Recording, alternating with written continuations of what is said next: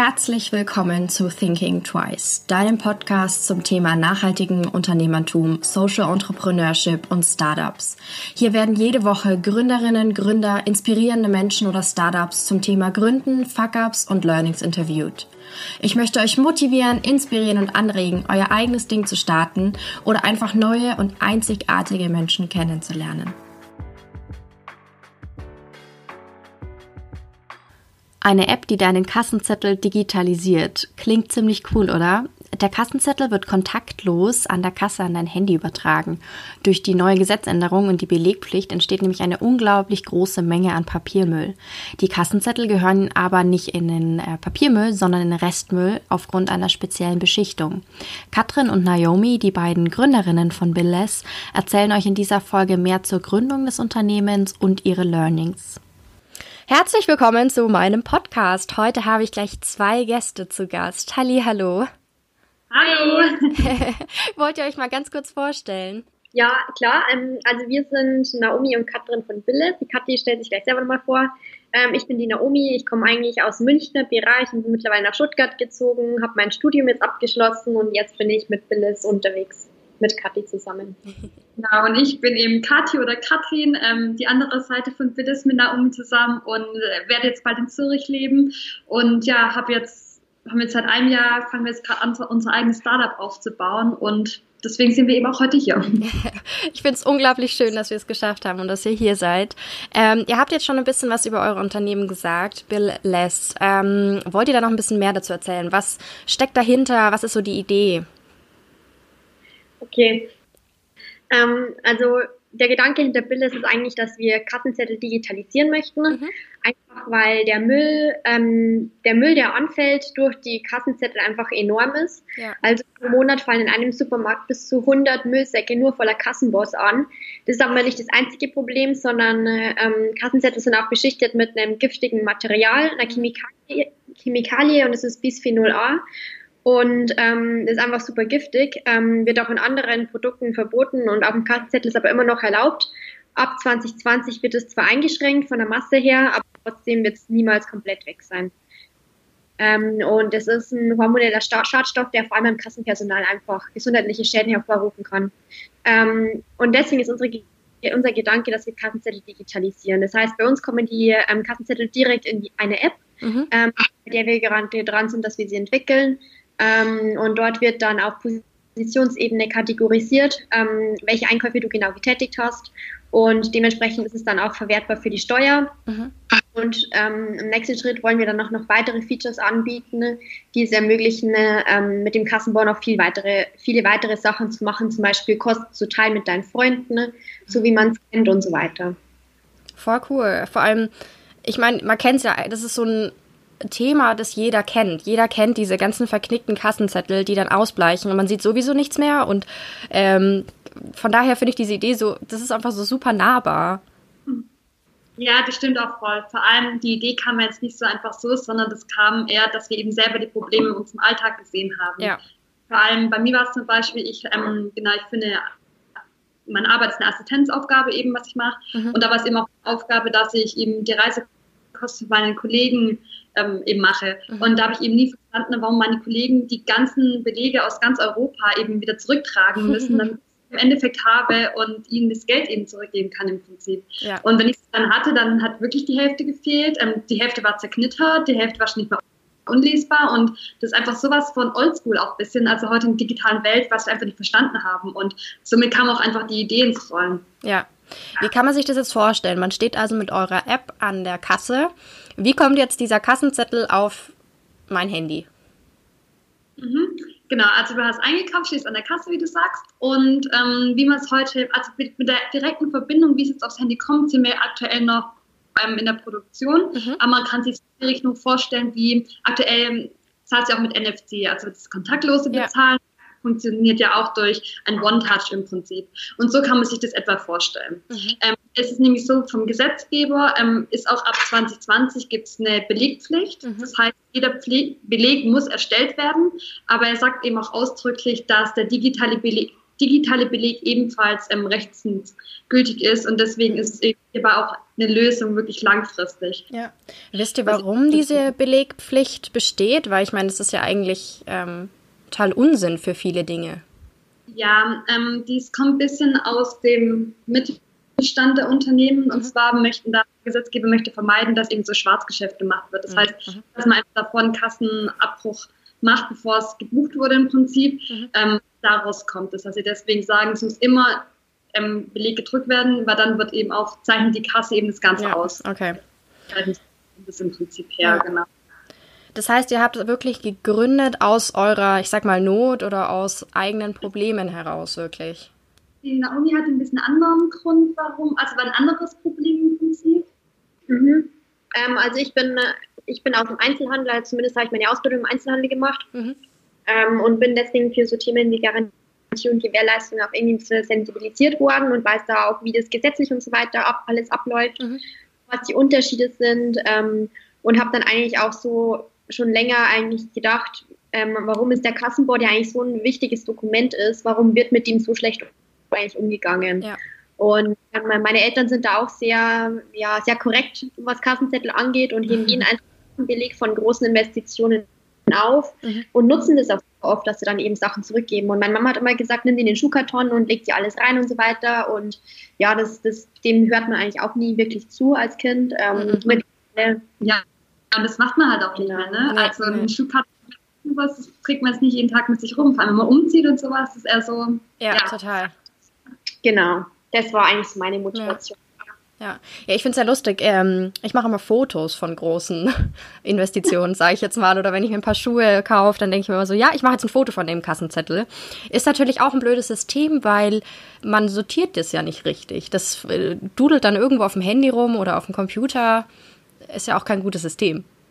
Nee, vor allem, wir haben auch gesagt, ähm, dasselbe ist nicht nur im im Offline-Kauf, sondern auch im Online-Kauf. Also wenn ich online was einkaufe, ist zwar danach alles in meiner E-Mail irgendwo hinterlegt, aber in meinem E-Mail-Postfach habe ich auch echt ein Chaos drin und da sind alle Rechnungen vom vor zwei Jahren. Also ja, ja.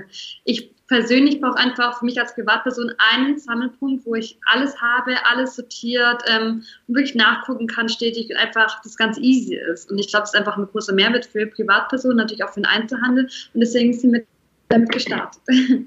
Ja, ich finde es vor allem voll gut, auch was ähm, ihr erzählt habt mit den, dass auch Sachen zurückgeben. Und ich glaube, man nicht schämen, aber da ist manchmal so eine große Hürde, wenn ich mir dann meine Kassenzettel auch anschaue und denke mir so, oh Gott, damit kann ich doch jetzt nicht zurückgehen. Ähm, also ist bei mir zumindest so ein Punkt. Aber vielleicht wird dann durch so einen Punkt, wo es gesammelt wird, auch so ein bisschen so diese Hürde, dass uns das ja auch zusteht, dass wir Sachen reklamieren dürfen. Ja, vor allem. Ja. Ähm, wie waren so die Reaktionen aus eurem Umfeld, dass ihr jetzt ein nachhaltiges Unternehmen, ein Startup gründet? Also generell ähm, haben wir eigentlich von Anfang an voll viel Support bekommen von allen Seiten, sei mhm. es von Eltern oder von Freunden auch. Ähm, eigentlich jeder unterstützt uns und was eigentlich in dem Bereich noch viel interessanter ist, ist, dass eigentlich noch viel mehr Leute, die wir bis die wir bis dahin auch nicht gekannt haben, uns unterstützen und eigentlich so voll die Fans sind von uns. Also, sagen, sie verfolgen uns, äh, was wir so machen und sie schauen immer auf unsere Website und so. Ähm, und das ist eigentlich so eine, so eine, ähm, ja, so eine Erfahrung, die wir eigentlich niemals gedacht hätten, dass wir die irgendwie aus, also dass wir die eines Tages erfahren werden. Ja. Ähm, und das haben wir uns auch nie erhofft, aber unsere Motivation hinter Billis war eigentlich immer zu sagen, hey, wir wollen Spaß haben, wir wollen was lernen. Ja. Ähm, und, und das haben wir auf alle Fälle. Und das kommt eben vor allem auch dadurch, dass der Support von allen Seiten so toll ist und halt auch dieses ganze Startup-Umfeld, das halt vor allem hier in der Region Stuttgart halt entsteht, ist halt so total unterstützend und mhm. da hilft man immer. Also jeder hat irgendwo den Kontakt ähm, irgendwo hin und kann, kann dir den geben oder schreibt dir irgendwelche Sachen zusammen, die dir helfen können. Also da ist einfach der Zusammenhalt unglaublich da. Und das haben wir eigentlich davor auch wirklich noch nie eigentlich so stark empfunden. Ja. Na gut, ihr habt ja wirklich ein Thema angesprochen oder mit eurem Unternehmen, wie gesagt, das jeder kennt. Jeder kennt dieses Problem. Ähm, und dadurch kommt vielleicht auch so ein großes Support von externen, von Leuten, die euch noch gar nicht kennen davor. Ja, ja, ja, eben weil sich jeder gleich damit verbinden kann, aber ja. es kommt halt sowas wie, da fragt man, hey, wollt ihr auf die Messe gehen? Oder hey, da gibt es den Wettbewerb und mach doch mal das oder sprecht mal mit dem. Und Ähm, das ist halt total toll. Also es ist nicht so, wenn man auf einer festgefahren ist, ja, dann findet man gleich jemanden, mit dem man sprechen kann und dann ist es wieder alles offen so im Prinzip und das ist halt sehr, sehr witzig. Und diese ganze Start-up-Szene ist halt echt sehr interessant, total locker und mit sehr vielen äh, inspirierenden Leuten im Prinzip drin, die einfach so einen Drive haben und natürlich das bringt, macht halt auch total viel Spaß. Also ja. dieses Mal zu erleben und wirklich mal selbst was aufzubauen, vor allem weil wir eben noch so jung sind, ja. Ja, total. Ähm, wie habt ihr euch jetzt denn ähm, finanziert? Ihr habt eine Crowdfunding-Kampagne jetzt im Sommer gehabt, oder? Hatten wir gemacht, genau. Ähm, ja, der Hintergrund war vor allem deswegen, dass wir gesagt haben, hey, wir brauchen irgendwie etwas, ähm, weil sonst stehst du jedes Mal kurz davor, von dir auf eine Messe gehst, ja, da brauchst du ein paar Sachen und wenn es halt auch nur 100 Euro sind, dann stehst du da und fragst dich, gut, mit was finanzieren wir uns das? Ja. Ähm, wie können wir das machen? Ähm, und es war der Hintergrund, dass wir gesagt haben, dass wir eben eine, so eine Grundbasis jetzt brauchen, damit wir einfach mal werken können, ohne dass wir eben ständig auf die Finanzierung gucken müssen. Und dann haben wir eben die Crowdfunding-Kampagne über Start Next gemacht, genau. Und ähm, genau, haben das dann eben auch erfolgreich zu Ende gebracht. Total cool. Ähm, das Geld wollten wir natürlich auch, ähm, also einerseits natürlich dafür, dass wir unser Marketing ein bisschen verbessern, aber auch um zu gründen Ne? Ja. Aber vorrangig dafür, weil wir uns, ähm, weil wir natürlich irgendwie die App entwickeln möchten und ähm, oder müssen und ähm, wir bringen das Know-how dafür nicht mit und genau deswegen ähm, haben wir uns dafür entschieden, dass wir vermutlich den Weg gehen zusammen mit Studenten. Also wir, es gibt, gibt ja auch die Möglichkeit, eine App zu entwickeln, zusammen mit einer Digitalagentur, der wir 100.000 Euro überweisen und dafür steht dann die App am Ende. Das war nicht der Beruf, den wir wählen wollten, sondern wir wollten ähm, das gerne mit Studenten machen oder Leute, die vielleicht gerade fertig sind und irgendwie mhm. nebenbei machen möchten. Ne? Und die wollen wir einfach auch fair bezahlen. Ähm, und wichtig ist dann natürlich auch, dass die eine Leidenschaft mitbringen, klar, aber trotzdem ist vielleicht ein finanzieller Faktor da schon auch entscheidend und deswegen haben wir eben auch das Geld gesammelt. Ja. Das waren zwei, drei Gründe eigentlich, die wir hatten. Ja, was ich aber super cool finde, ist tatsächlich, dass ihr beide ja gar nicht so das Know-how für die App und für dieses kontaktlose Übertragen von diesen Kassenzetteln habt, aber dennoch euch für so ein Unternehmen entschieden habt. Ja, genau. Also wir sind ja eben beide keine ITler, sind so komplett die BWL-Typen. Ja. Ähm, ja, es ist einerseits natürlich auch schwierig. Also ja. wir müssen natürlich jeden immer fragen, hey, wie sieht es genau aus? Wir müssen da echt total auf uns auf andere verlassen im Prinzip. Ja. Ähm, andererseits ähm, jetzt andere uns dafür so arg, dass wir das zum Beispiel total pushen können. Und ja, jetzt am Ende natürlich die Kombi von einem guten Team und ja.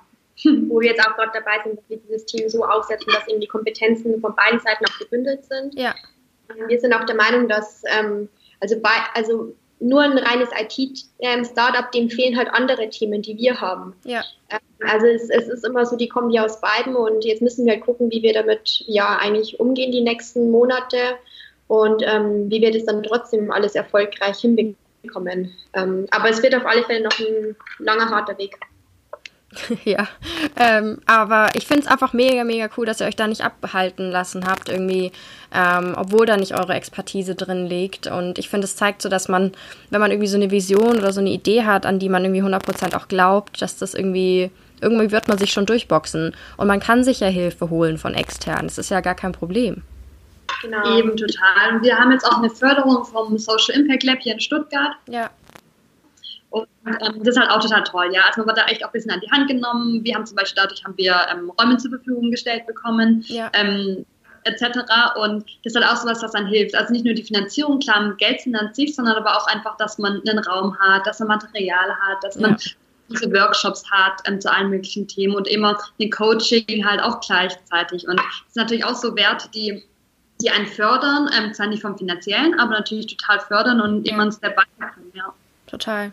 Was waren jetzt so die Hürden, die ihr ähm, bewerkstelligen musstet oder von Problemen, die ihr gar nicht geglaubt habt, dass die euch auf, auf zukommen und ja, also was war so das Ungewisse, was ihr jetzt schon bewältigen musstet?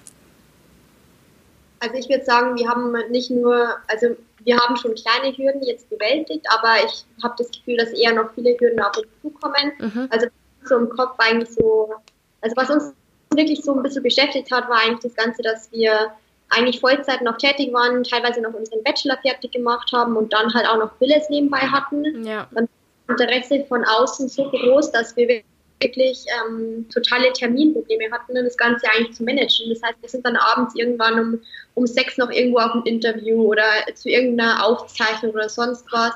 Oder müssen Dinge dann nachts erledigen oder abends. Also das sind einfach so Sachen, da muss man halt dann mal auch mal gucken, okay, inwiefern ist es noch parallel miteinander vereinbar, mhm. zu vereinbaren, ähm, was wir jetzt eben auch ähm, erkannt haben und jetzt eben auch vom Job her reduziert haben. Ähm, das war so eigentlich unsere größte Hürde und ähm, was jetzt gerade noch so unsere Hürde ist, ist eben das richtige Team zusammenzusetzen, eben um die App entwickeln zu können. Ähm, und was jetzt die kommenden Hürden sind, sind einfach auch, ähm, dass wir gucken müssen, es gibt einfach äh, Regularien, wir müssen jetzt gründen. Ähm, dann gibt es die richtige Rechtsform. Ja klar, jeder sagt, man soll das und das und das machen. Ja. Dann kommt der ans Eck und sagt, hey, ist dir bewusst, dass wenn du dein Unternehmen gegen die Wand fährst, dass so und so viel Kosten dann bei der und der Rechtsform auf dich zukommen. Okay, krass, haben wir noch nicht gehört.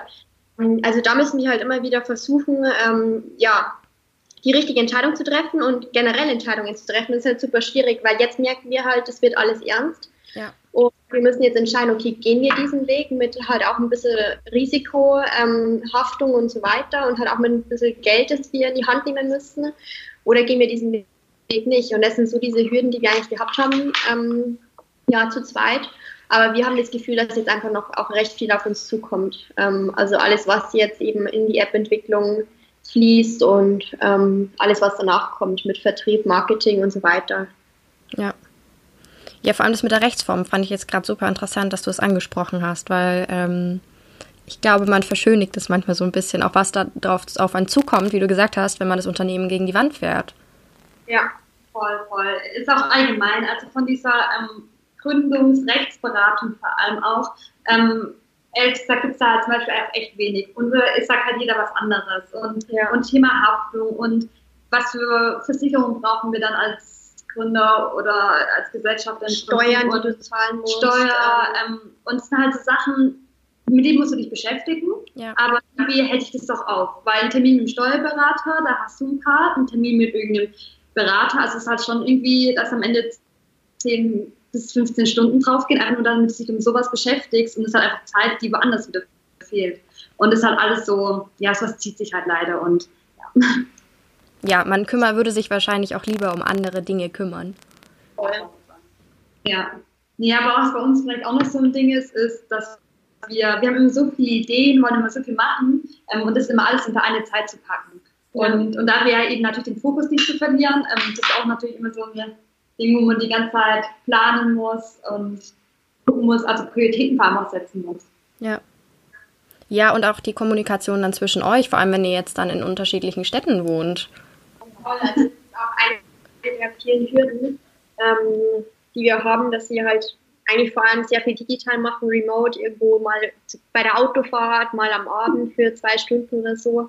Das ist super schwierig und da müssen wir jetzt eben auch gucken, dass wir den richtigen Workflow finden, ja. eben um tägliches Business einfach so ja, abarbeiten zu können. Ja. Ähm, aber trotzdem managen wir das eigentlich super gut. Also wir haben da, jeder hat da seine Termine und wir kommunizieren, also Kommunikation ist einfach das Wichtigste und halt auch sagen, was stört am anderen. Ja. Und ähm, regelmäßige Abstimmung ist einfach das A und O und ähm, das kriegen wir eigentlich so ganz gut hin. Ich denke, das ist, macht auch uns so ein bisschen aus, dass wir das eben schaffen. Andere, glaube ich, würden es vielleicht nicht so schaffen.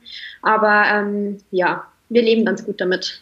Ja, total. Aber ich finde es auch wichtig, dass du gesagt hast, Kommunikation ist das A und O, das ist das Allerwichtigste in so einem Unternehmen. Genau. Ja. Was wären jetzt so äh, Learnings, die ihr an jemanden weitergeben würdet, ähm, eine Person, die gerade gründen möchte oder einfach Tipps?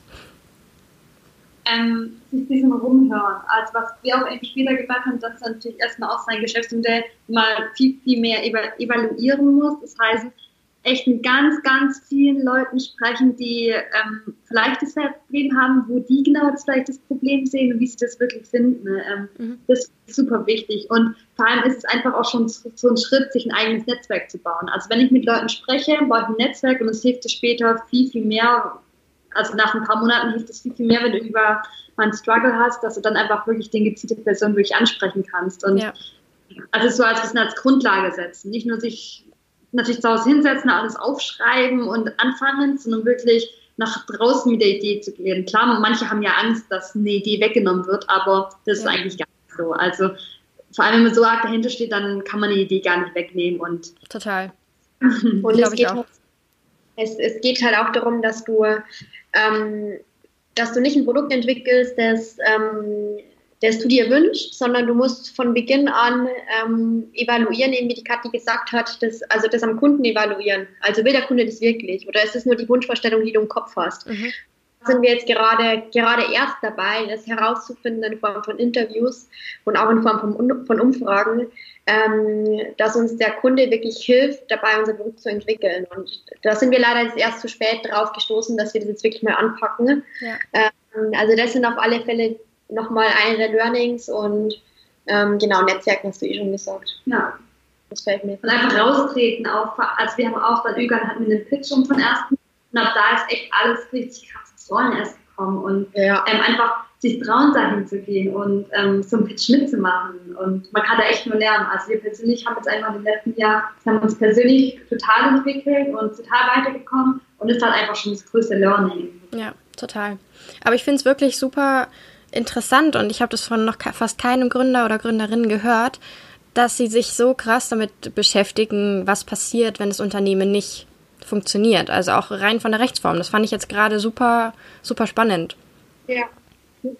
Ja, das, ich glaube, das so ein bisschen halt auch, weil wir.